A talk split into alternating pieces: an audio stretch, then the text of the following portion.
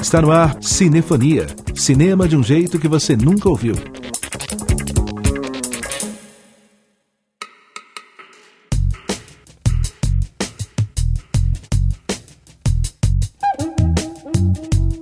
O Cinefonia está no ar, trazendo as novidades da sétima arte pelas ondas da Rádio Inconfidência. Eu sou Renato Silveira e te faço companhia na próxima hora com o melhor da música brasileira, que é trilha de cinema.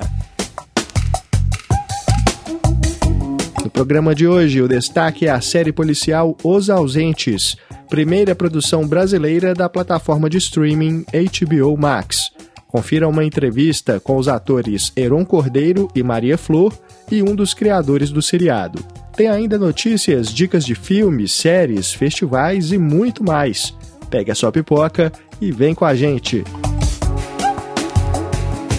Da trilha sonora do filme O Casamento de Romeu e Julieta, começamos ao som de Los Hermanos. Tenha dó.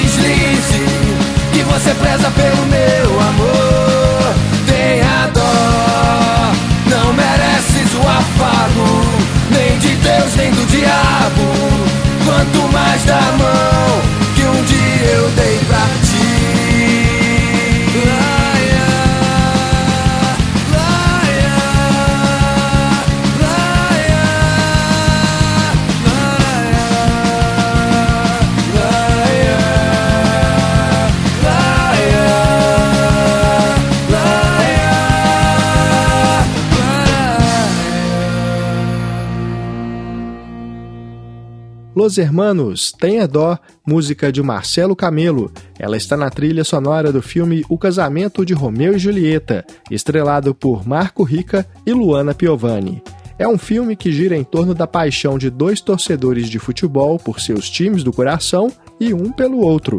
Ele é corintiano e ela palmeirense. A rivalidade que está por trás desse romance é inspirada no clássico de William Shakespeare e coloca o personagem de Rica na ingrata posição de ter que fingir que torce para outro time para conquistar o coração de sua amada.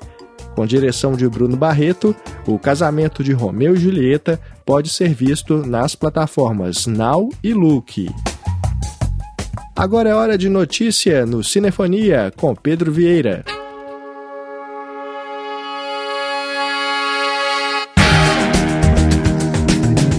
A edição 74 do Festival de Cannes se tornou histórica com a premiação do filme Titane com a Palma de Ouro. A diretora francesa Julia Ducournau se tornou apenas a segunda mulher na história do festival a ganhar o prêmio máximo. Mas, na verdade, ela é a primeira a ganhar sozinha.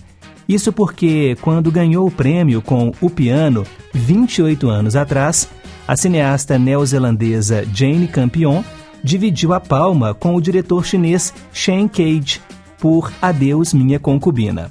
Titane é um suspense que acompanha a trajetória de uma serial killer. O filme dividiu a opinião da crítica devido ao seu estilo pop e cenas ousadas.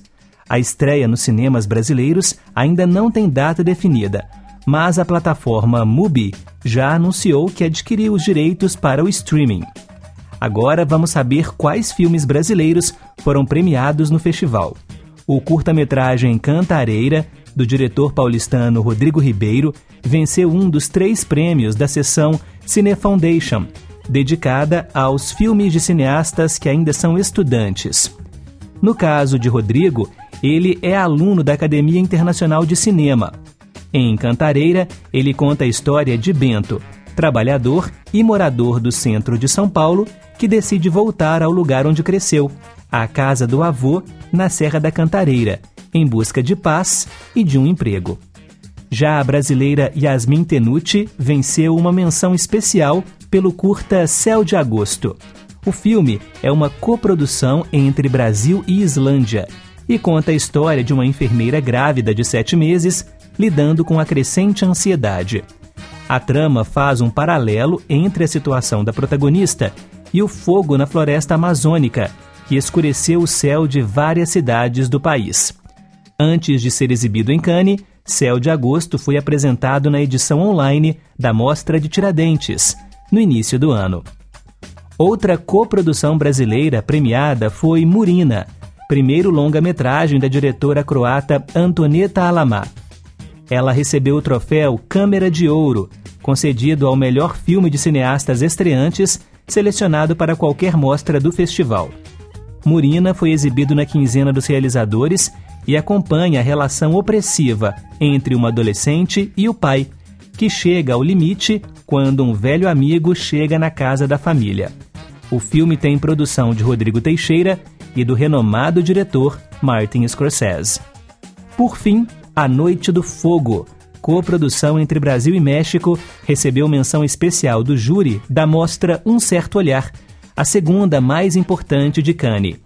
Dirigido também por uma estreante, a mexicana Tatiana Hueso, o filme narra a história de três garotas que vivem numa cidade solitária nas montanhas, até que um evento altera a rotina do povoado. O filme tem por trás a produtora brasileira Desvia, que tem como sócio o cineasta Gabriel Mascaro, diretor dos filmes Boi Neon e Divino Amor. Obrigado, Pedro. Agora é hora do quadro Meu Cinema, uma parceria do Cinefonia com o programa Cinematógrafo da Rede Minas. No quadro Meu Cinema, você pode dar a sua dica de filme ou série. Participe, pois a gente vai adorar receber a sua sugestão. Hoje nós vamos ouvir uma dica da Cláudia Santos, que fala aqui de Belo Horizonte. Meu cinema. Quem disse que brasileiro não sabe fazer série de thriller? Bom Dia Verônica é a prova que nós brasileiros sabemos fazer e muito bem. Comecei a assistir a série e só consegui parar no último episódio. Maravilhoso. Bom Dia Verônica.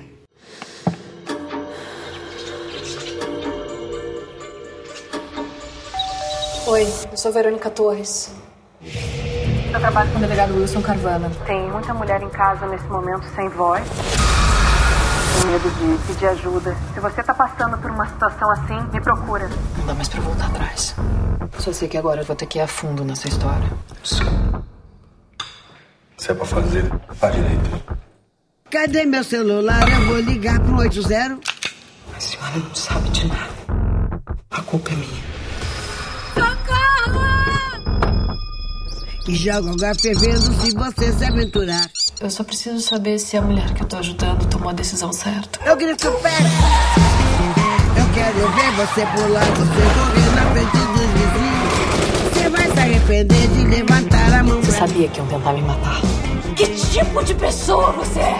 Você vai se arrepender de levantar a mão pra mim. Você vai se arrepender de levantar a mão pra mim. Você vai se arrepender de levantar a mão pra mim. Você vai se arrepender Vou fazer do meu jeito. Muito obrigado pela dica, Cláudia. Bom Dia Verônica está disponível na Netflix. Participe você também do quadro Meu Cinema. A sua dica de filme ou série pode aparecer aqui no Cinefonia e no programa Cinematógrafo da Rede Minas. Para saber como participar, visite o site redeminas.tv barra Meu Cinema. Esperamos você! Cinefonia, o cinema do jeito que você nunca ouviu. Dirigido por José Padilha, Tropa de Elite não só é um filme marcante e polêmico, como também é muito lembrado pela trilha sonora, com a música tema da banda Tijuana. Mas hoje a gente escuta outra música do filme e que inclusive diz muito sobre o momento de polarização que o país vive na política.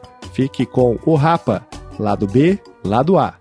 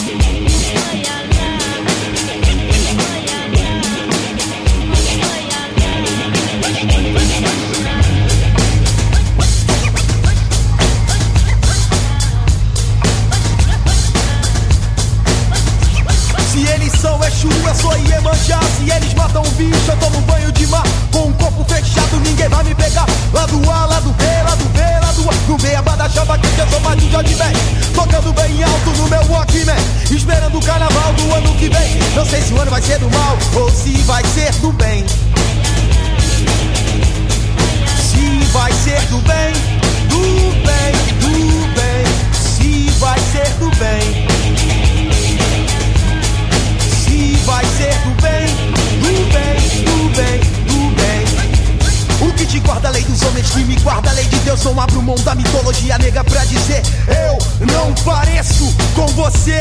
É um despacho na esquina do futuro, com oferendas garimpadas todo dia.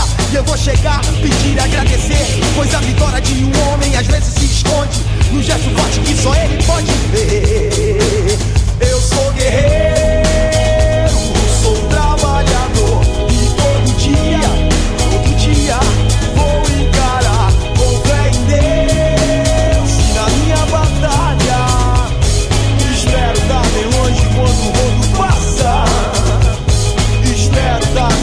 force.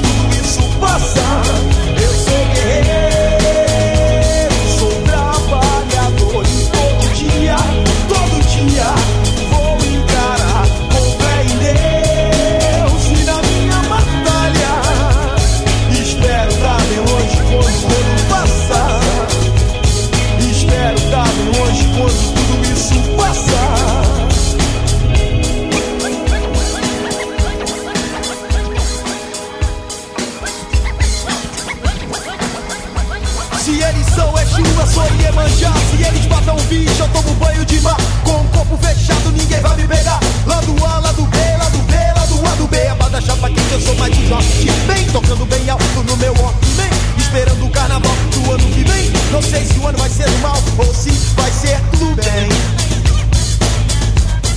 Se vai ser do bem, do bem, do bem. Se vai ser do bem.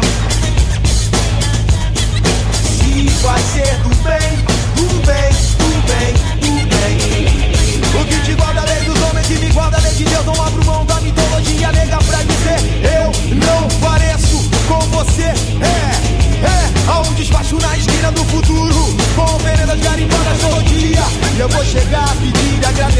Pois a vitória de um homem às vezes se esconde no gesto forte que só ele pode ter.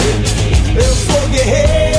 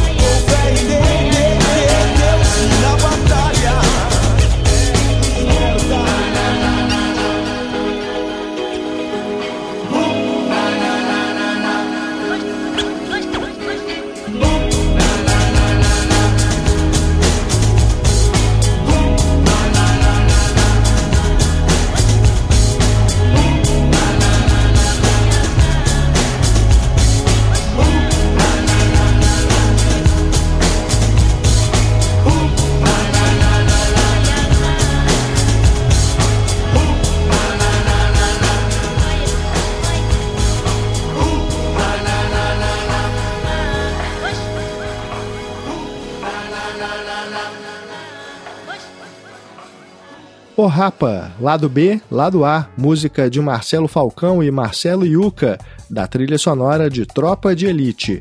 O filme de 2007 tem Wagner Moura, André Ramiro, Caio Junqueira, Milen Cortaz, Fernanda Machado e Maria Ribeiro no elenco.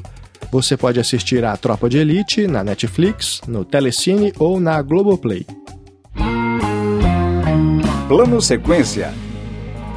A série policial Os Ausentes é a primeira produção brasileira da plataforma de streaming HBO Max, recém-lançada no país. Com 10 episódios de 45 minutos de duração cada, o seriado policial é protagonizado pelos atores Heron Cordeiro e Maria Flor. A trama acompanha a rotina de uma agência de investigação de pessoas desaparecidas. O personagem de Heron Cordeiro é um ex-delegado que decide abrir essa agência após o desaparecimento da sua própria filha. Maria Flor interpreta uma jornalista que se aproxima do ex-policial também com um motivo parecido. Seu pai sumiu misteriosamente e ela está disposta a tudo para encontrá-lo. Durante coletiva virtual de imprensa para o lançamento de Os Ausentes, eu perguntei a Maria Flor sobre a construção da sua personagem e sobre o maior protagonismo feminino em séries policiais nos últimos anos.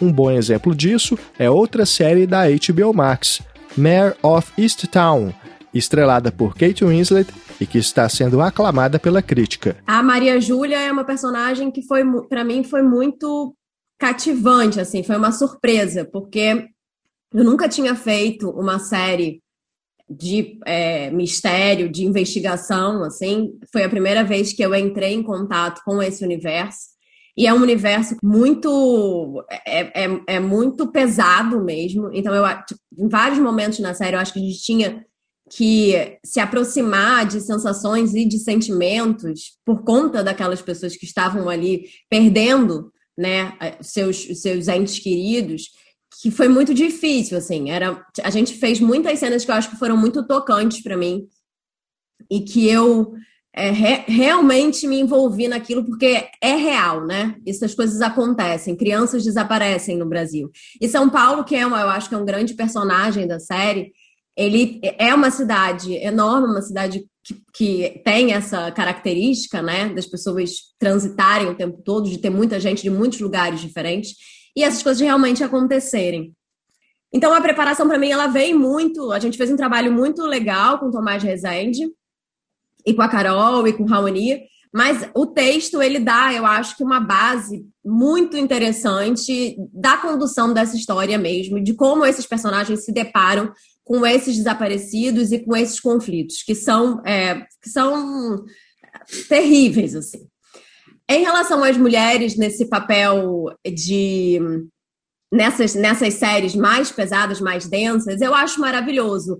A Mare, por exemplo, eu assisti, assim, primeiro que eu amo, né, a Kate Winslet, eu acho ela uma atriz brilhante, mas eu assisti, engraçado que eu, você falou isso, e eu lembrei muito dos ausentes com a Mare, porque é uma menina que desapareceu, teoricamente, né? E você vai se envolvendo também naquela busca dela. Quem foi que matou, né? E eu, acho que as mulheres têm uma, potência enorme, né? E eu, eu acho que é maravilhoso a gente poder a gente poder fazer essas personagens que se colocam ali no risco, que, que não tem medo de enfrentar esse universo que é muito masculino, né? Porque a Maria Júlia chega numa agência de, de detetive, do Raul, que é um cara. Então ela tem que, que encarar é, esse esse homem assim olhando para ela com muito muita desconfiança também. O que que você, o que que essa menina está fazendo aqui? O que que ela quer com isso, né? Ela acha realmente que ela vai conseguir encontrar alguém, que ela vai conseguir me ajudar? Então, isso é legal também na série, porque eu acho que isso existe esse conflito entre o Raul e a Maria Júlia. O Raul tá o tempo todo pensando: essa menina não vai dar conta desse trabalho. E ela dá. Então, eu acho que é enriquece, enriquece o conflito dos dois. E eu acho que a Maria Júlia, no final, ela ganha totalmente a agência. E se a gente tiver uma segunda temporada, espero que a gente tenha. Eu acho que Maria Júlia e Raul vão trabalhar cada vez é, melhor juntos. O ator Heron Cordeiro também comentou sobre o envolvimento que ele teve com a trama da série e com as histórias das pessoas desaparecidas. Muito disso por conta da forma como o elenco tinha acesso aos roteiros dos episódios. A gente começou posso estar enganado, mas não. É, a gente não tinha os episódios finais ainda, e para a gente também era um grande mistério como essa temporada iria acabar, porque você tem todo episódio uma história para ser desenvolvida e resolvida, e ao mesmo tempo você tem o arco nos dez episódios dessas pessoas que, enfim, de todo mundo que está ali na ausente. Tanto o Raul quanto a Maria Júlia, mas também quanto o Valdir, a Edith, a Thay que são os personagens do, do Gugu, da Flávia e da Indira. E então existia esse arco maior que compreende a série inteira, né? E isso para a gente também era muito estimulante, porque a gente recebia esses últimos episódios, caramba, como as coisas, enfim, foi realmente a, questão do roteiro da, deu muito pedal para a gente, assim, pedal forte, firme. São Paulo é um grande personagem, né? É a maior megalópole, enfim, da América é uma das maiores cidades do mundo. Imagina alguém se perder nessa imensidão de mais de 12 milhões de pessoas. Então, a cidade foi muito explorada durante, durante tanto pela pesquisa de locação, a gente, a gente percorreu o município, o arred, os arredores inteiros assim da, da cidade. A gente conheceu bastante São Paulo a fundo, tanto do centro ou de regiões que são que são que estão mais no imaginário, Avenida Paulista, tal, mas a gente foi para a represa de Guarapiranga, a gente foi para Brasilândia, a gente foi para Cotia, enfim, a gente percorreu a cidade inteira. E a gente vê várias cidades dentro da mesma cidade, né? É um é um, enfim, é um grande personagem a cidade de São Paulo também. E de onde surgiu a ideia para Os Ausentes? Um dos criadores da série, Tiago Luciano, contou que a inspiração partiu da comoção gerada por histórias sobre pessoas desaparecidas. Quando ele, a também criadora Maria Carmen Barbosa e a produtora Mara Lobão iniciaram o projeto, eles se deram conta da quantidade assustadora de casos desse tipo. E foi a partir daí que se lançaram ao desafio de transformar algumas daquelas histórias em enredos para uma série investigativa. Esse tema foi um tema que eu e a Maria Carmen, né, a gente a gente tinha se juntado um tempo para fazer um outro trabalho junto com a Mara, ficamos muito amigos, eu e a Maria Carmen, e a gente começou a querer encontrar um tema que nos motivasse a falar sobre o Brasil, que se passasse em São Paulo. E aí a gente, durante um jantar, a gente chegou numa conclusão de que toda vez que eu lia e que eu conhecia sobre histórias de pessoas desaparecidas, isso me pegava de uma forma assim. É, eu nunca tive isso próximo na família, mas já tive amigos que tiveram.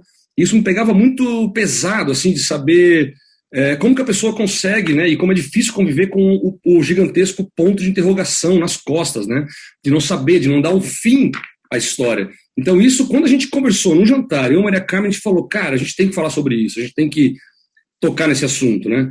É, e ali no começo, no início, parecia uma coisa um pouco mais simples do que foi no processo inteiro, né, porque a gente se apega aí num processo onde, quando a gente começou a fazer a pesquisa na época, né, faz uns, uns cinco anos, e aí quando a gente começou a realmente ter pessoas pesquisando e entendendo sobre os números, foi assustador. Aí a gente realmente se assustou com tudo, assim. É, você pensar que só em São Paulo é, duas pessoas desaparecem a cada hora, é uma coisa é, não, não, não entra na cabeça, é difícil de entender. Né? Eu acabei conversando com uma delegada muito interessante do DHPP de São Paulo, e ela me contou histórias lindas e emocionantes e muito tristes. E eu acho que a nossa maior dificuldade de falar de um tema desse realmente foi transformar isso. Então a gente tinha duas dificuldades grandes, que era uma quando a Mara me falou, Tiago, vamos transformar isso num procedural, né? Aí eu falei, caramba, como é que a gente vai transformar uma série sobre pessoas desaparecidas, que normalmente os casos se resolvem ao longo de muitos anos ou nunca se resolvem, né? Como é que a gente vai resolver isso num, numa série procedural, um caso a cada dia? Então esse foi um, assim, foi uma, uma, uma, uma luta, assim, para chegar no, nessas histórias diárias. E a outra sobre falar sobre desaparecidos, que realmente é uma coisa que não tem uma data certa para acontecer. Tem uma coisa interessante que eles fazem na, no DHPP, que eles meio que bloqueiam o documento de todo mundo, né? Inclusive, nossa série, o, o Raul, ele tem os contatos dele com a polícia, é um ex-policial, então ele acaba, eles bloqueiam o documento do desaparecido. E aí isso faz com que qualquer lugar que essa pessoa apareça, em qualquer lugar que é do, do Brasil que ela apareça, vai cair no sistema deles de que foi acessado aquele documento. Então eles conseguem ter uma busca legal nesse sentido. E uma coisa ruim que acontece é que as pessoas às vezes encontram é, o avô, a criança, coisa parecida, ou a pessoa, e eles não avisam o DHPP, não avisam o departamento. E aí fica, continua constando como desaparecido. Então é, é complexo, é triste. Eu vou te falar que eu várias vezes é, escrevi a série e chorava em casa, com algumas cenas emotivas pelo Raul e outras cenas por conta de desaparecidos, mas foi delicioso. Este foi Tiago Luciano, criador da série Os Ausentes, ao lado de Maria Carmen Barbosa. O seriado estrelado por Maria Flor e Heron Cordeiro está disponível na plataforma HBO Max e possui 10 episódios. Vale a pena conferir. Cinefonia. Hora de mais uma notícia no Cinefonia com Pedro Vieira.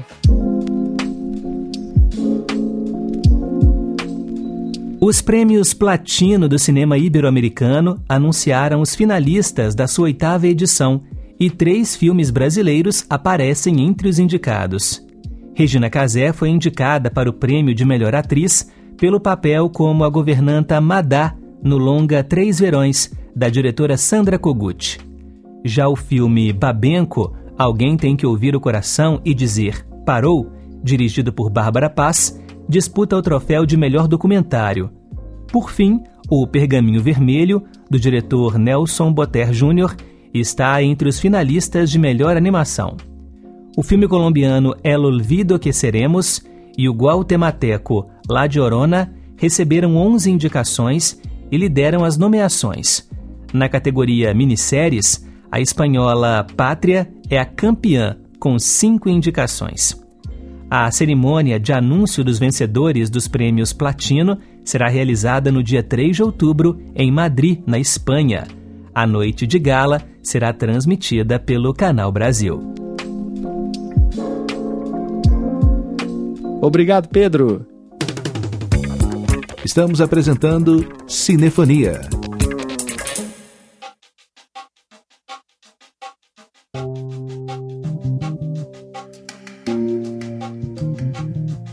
Você está ouvindo a Rádio Inconfidência. Eu sou Renato Silveira e este é o Cinefonia, com o melhor da música brasileira que é trilha de cinema. E da trilha sonora do filme Bar Esperança, fique agora com Caetano Veloso, meu bem, meu mal. Você é meu caminho, meu vinho, Meu vício, desde o início estava você. Meu bálsamo benigno, meu signo, meu guru, porto seguro, onde eu vou ter. Meu mar e minha meu medo e meu champanhe, visão do espaço sideral.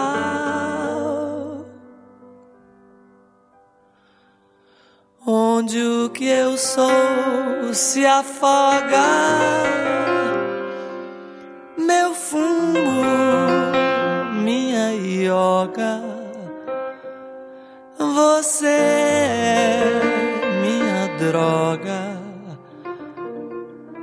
paixão e carnaval, meu zen, meu bem, meu mal. meu zen, meu bem, meu mal, meu zen, meu bem, você é meu caminho, meu vinho, meu vício. Desde o início estava você, meu bálsamo benigno, meu signo, meu guru, porto seguro, onde eu vou ter meu mar e minha mãe meu medo e meu champanhe. Visão do espaço sideral.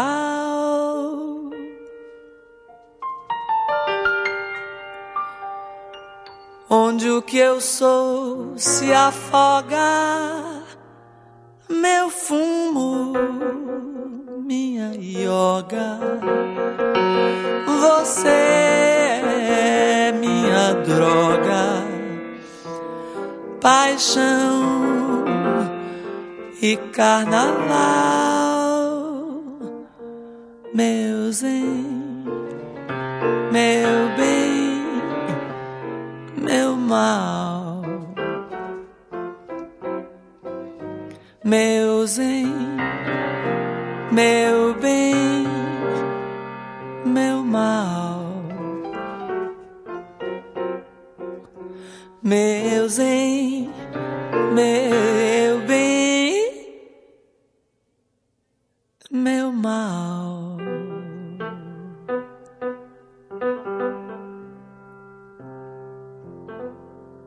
Caetano Veloso, Meu Bem, Meu Mal, música do Caetano, faixa do álbum Cores, Nomes e da trilha sonora do longa-metragem Bar Esperança, lançado em 1983 e dirigido por Hugo Carvana.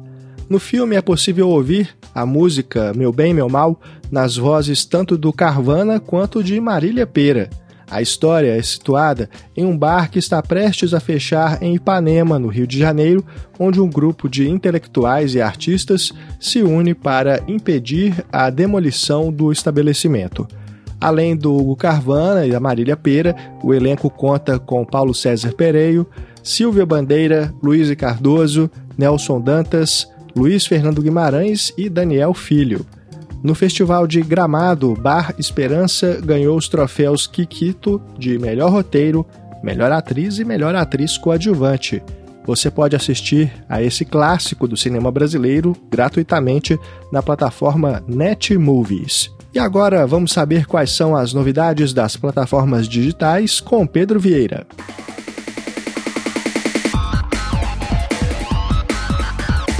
aperte o play.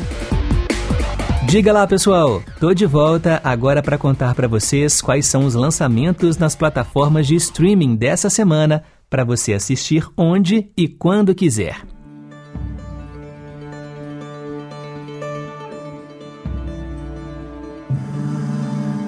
A verdadeira história da relação improvável entre Anne Atwater, uma ativista dos direitos civis declarada, e C.P. Ellis, um líder local da Ku Klux Klan, é contada no longa Raça e Redenção, dirigido por Robin Bissell.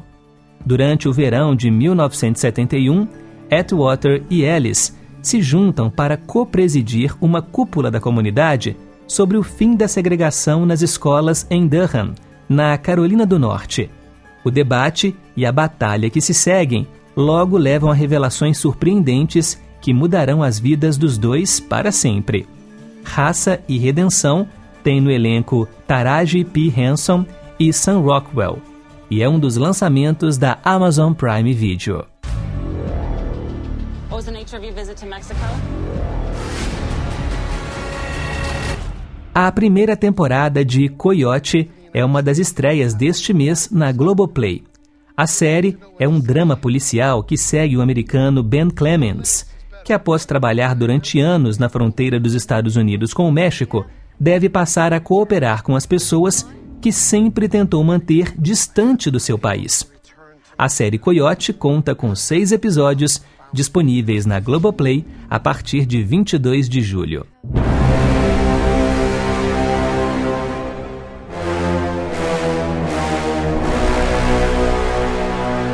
Os monstros gigantes mais famosos do cinema, Godzilla e King Kong, finalmente saíram na porrada depois de três filmes prometendo tal embate.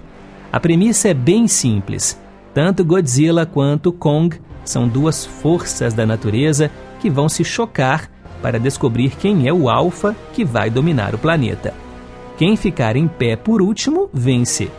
Apesar da proposta relativamente básica, o sucesso mostra que a fórmula funcionou. O encontro dos dois titãs foi um sucesso tão grande em outros países que fez com que a HBO Max fosse mais assistida que a Netflix e a Disney Plus nos Estados Unidos. Aqui no Brasil, Godzilla vs Kong está no catálogo da HBO Max. Qual é o seu nome? Elise Araújo Kitano Matsunaga. Seu estado civil? Viu? Em um crime que chocou o Brasil, Elise Matsunaga matou e esquartejou o marido.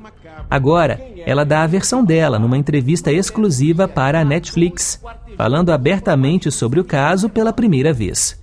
Especialistas responsáveis pela investigação, incluindo jornalistas, advogados e peritos, também têm voz na série documental. Com quatro episódios de cerca de 50 minutos cada, Era uma vez um crime traz informações sobre a infância da criminosa, no Paraná, e sobre o relacionamento com Marcos Matsunaga, até o dia do assassinato. A trama relata detalhes sobre o que aconteceu logo após o crime, as tentativas de esconder o que realmente aconteceu, além da confissão, julgamento e saídas temporárias da prisão. Era uma vez um crime está no catálogo da Netflix.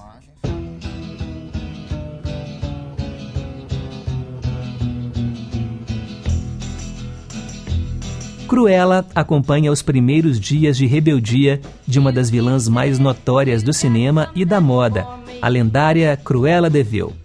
Passando-se na década de 1970, em Londres, em meio à revolução do punk rock, a história segue uma jovem vigarista chamada Stella, uma garota inteligente e criativa, determinada a se tornar famosa com seus designs. Um dia, o talento de Stella para a moda chama a atenção da baronesa von Hellman, uma lenda da moda devastadoramente chique e assustadora. Porém, o relacionamento das duas desencadeia acontecimentos e revelações que farão com que Stella abrace o seu lado perverso e se torne a maligna, elegante e vingativa Cruella.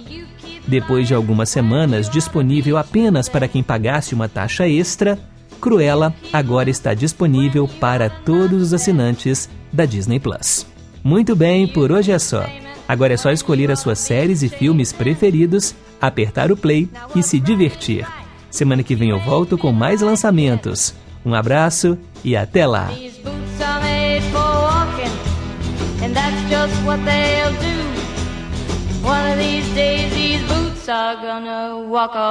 Obrigado, Pedro. Agora a gente escuta a Adriana Calcanhoto com a música Vidas Inteiras, da trilha sonora do filme Polaroides Urbanas.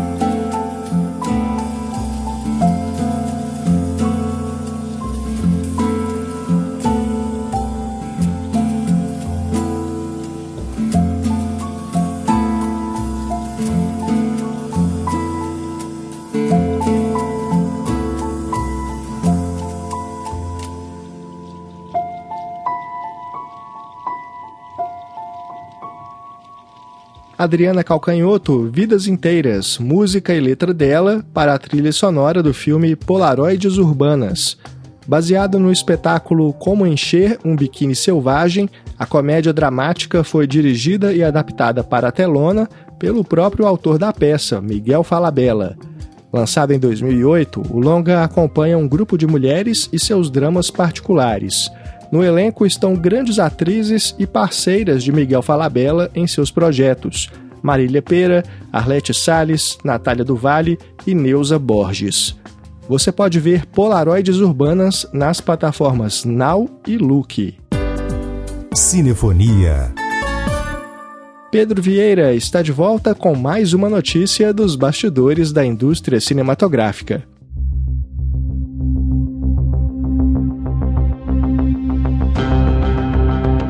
Após se despedir do Homem de Ferro, o astro Robert Downey Jr. já definiu seu próximo grande projeto. O ator vai estrelar The Sympathizer, série da HBO baseada no romance O Simpatizante, vencedor do prêmio Pulitzer. A produção terá o cineasta sul-coreano Park Chan-wook, de filmes como Old Boy e A Criada, como diretor, produtor executivo e showrunner. Ele vai trabalhar ao lado de Don McKellar, que antes fez a série Sensitive Skin.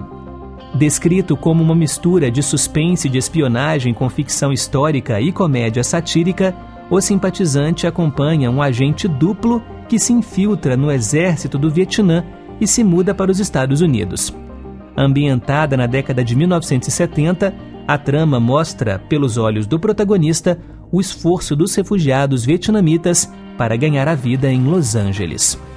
De acordo com as primeiras informações, a ideia é que Downey Jr. interprete vários papéis diferentes na série, incluindo um político da Califórnia, um agente da CIA e um diretor de Hollywood. A data de estreia de O Simpatizante ainda não foi definida, mas se você já quiser conhecer a história, o livro foi lançado no Brasil em 2017 e ainda pode ser encontrado nas principais livrarias. Obrigado, Pedro.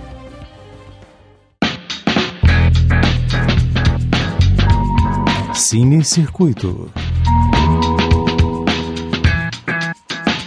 Vamos às dicas de festivais online desta semana para você acompanhar na sua casa em segurança. Até 24 de julho, o Centro Cultural Vale Maranhão realiza a terceira edição da Kelly, Mostra Nacional de Cinema de Gênero e Sexualidade. Serão exibidos filmes com temática LGBTQIA, reconhecidos pelo público nacional e internacional. A mostra Kelly foi criada pelo cineasta Jorge Pedrosa, em parceria com os produtores Josh Bacone e Gabriel Marques, com o objetivo de apresentar ao público maranhense filmes do cinema queer pouco contemplados em cinemas e festivais locais.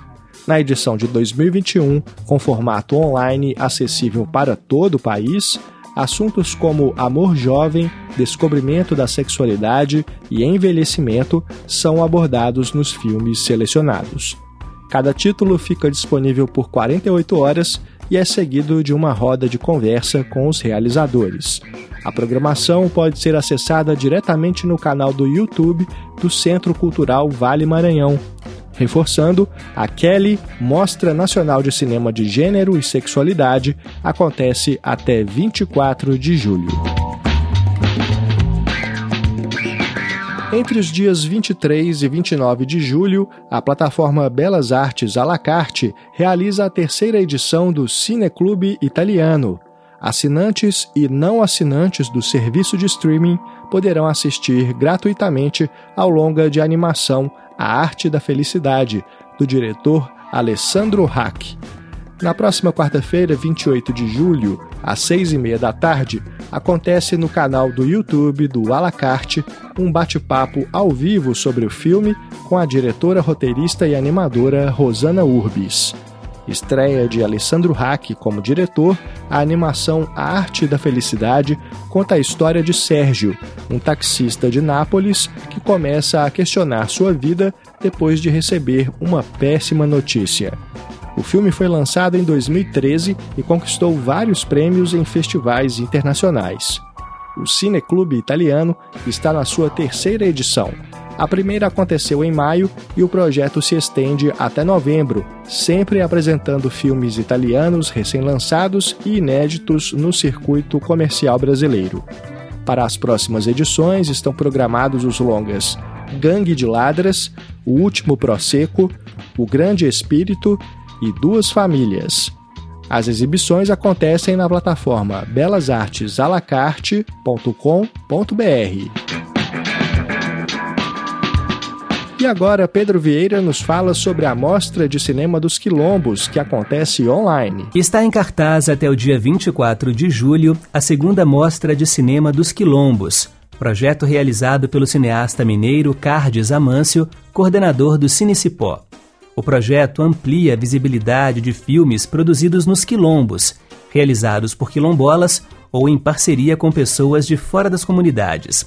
A primeira mostra foi em agosto de 2020, já em caráter online, devido à pandemia, e apresentou uma programação com sete curtas.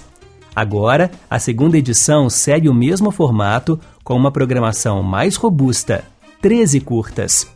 Alessandra Brito, uma das curadoras da Mostra dos Quilombos, fala mais sobre o evento. Meu nome é Alessandra Brito, eu sou pesquisadora. Estou aqui hoje para convidar vocês para prestigiarem a segunda edição da Mostra de Cinema dos Quilombos, que acontece de 14 a 24 de julho com a programação online e gratuita.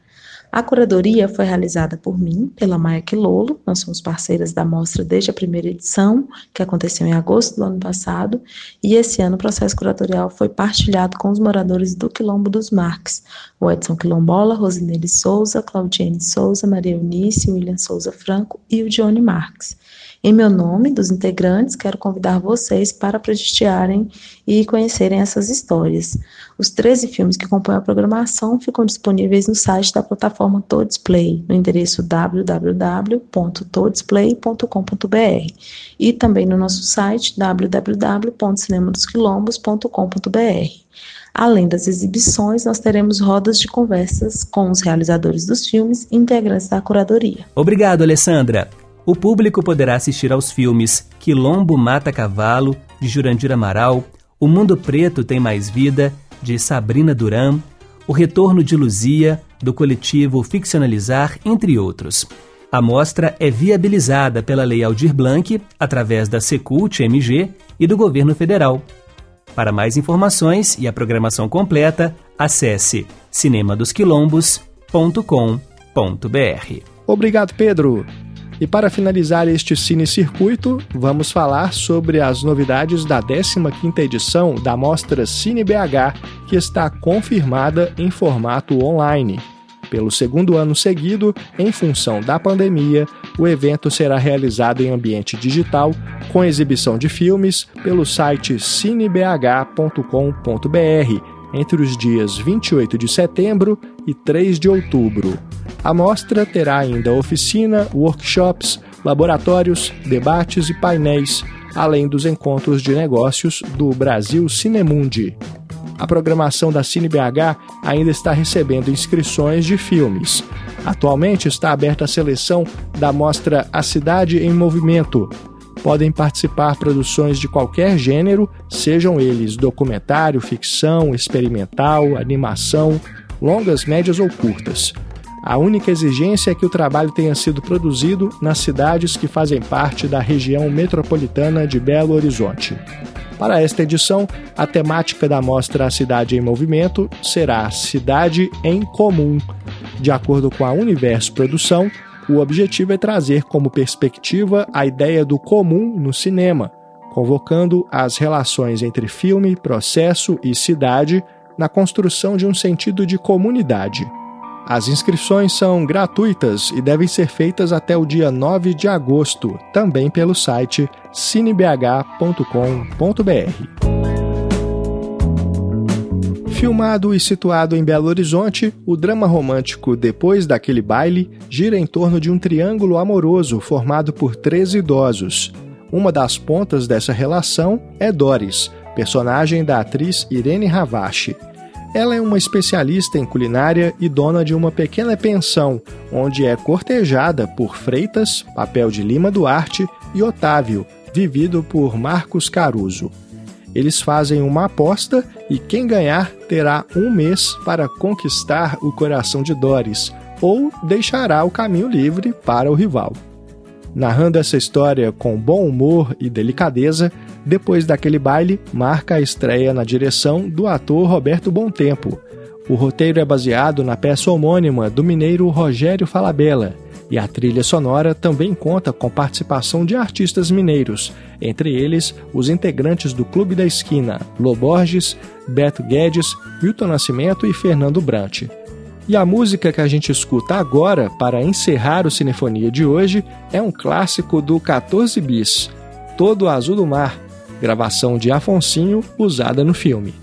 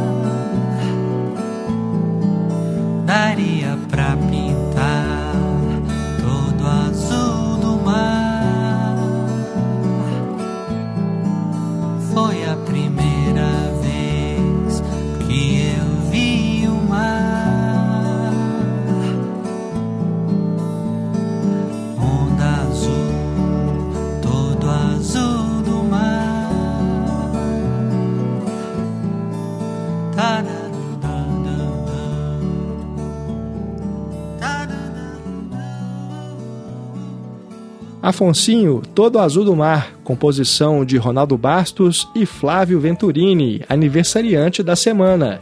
Um clássico da banda 14 Bis que está na trilha sonora do longa-metragem Depois daquele baile, eleito como o melhor filme pelo voto popular na Mostra de Tiradentes de 2006. Os créditos sobem, as luzes se acendem e o Cinefonia vai ficando por aqui. Esta edição teve redação e apresentação de Renato Silveira, produção de Pedro Vieira e trabalhos técnicos de Celso Júnior. As trilhas instrumentais usadas neste programa são composições de Antônio Pinto e Ed Cortez para o filme Cidade de Deus, Baiana System para o filme Tungstênio e Lúcio Maia e Jorge do Peixe para o filme Amarelo Manga. Escute o Cinefonia também em nosso site ou no seu aplicativo de podcasts favorito. Estamos também nas redes sociais. Siga a gente por lá. Muito obrigado pela sua audiência, um grande abraço e até a próxima. Termina aqui Cinefonia. Cinema de um jeito que você nunca ouviu.